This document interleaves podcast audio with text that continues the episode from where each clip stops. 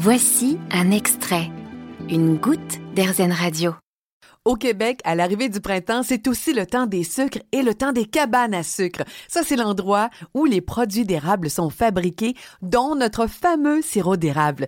Mais c'est aussi un endroit où les Québécois et Québécoises se réunissent en famille, entre amis, une fois par année, autour d'un copieux repas.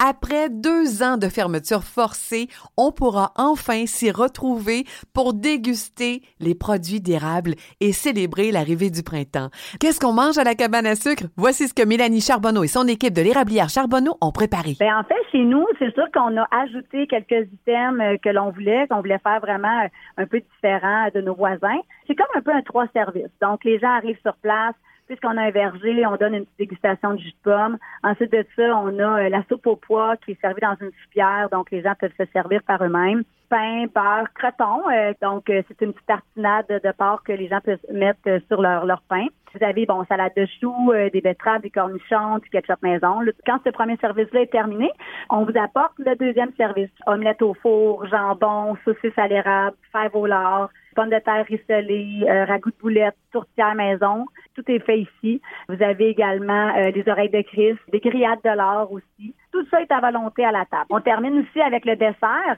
Par la suite, ben, on a euh, de la tarte au sucre, des pêtes de sœur, un sucre à la crème chaud que les gens peuvent verser sur les beignes également. On a le sirop d'érable que les gens peuvent mettre dans tous les plats que l'on sert. Donc ça, c'est vraiment à leur guise. Là.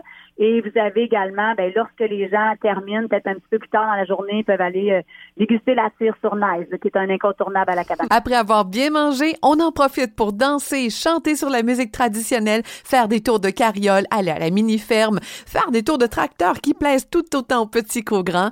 Et on reprend toujours une deuxième tire sur la neige. Lors de votre prochaine visite au Québec, profitez-en pour vous sucrer le bec. Érablièrecharbonneau.qc.ca pour plus de détails. Vous avez aimé ce podcast Erzen? Vous allez adorer AirZen Radio en direct. Pour nous écouter, téléchargez l'appli AirZen ou rendez-vous sur airzen.fr.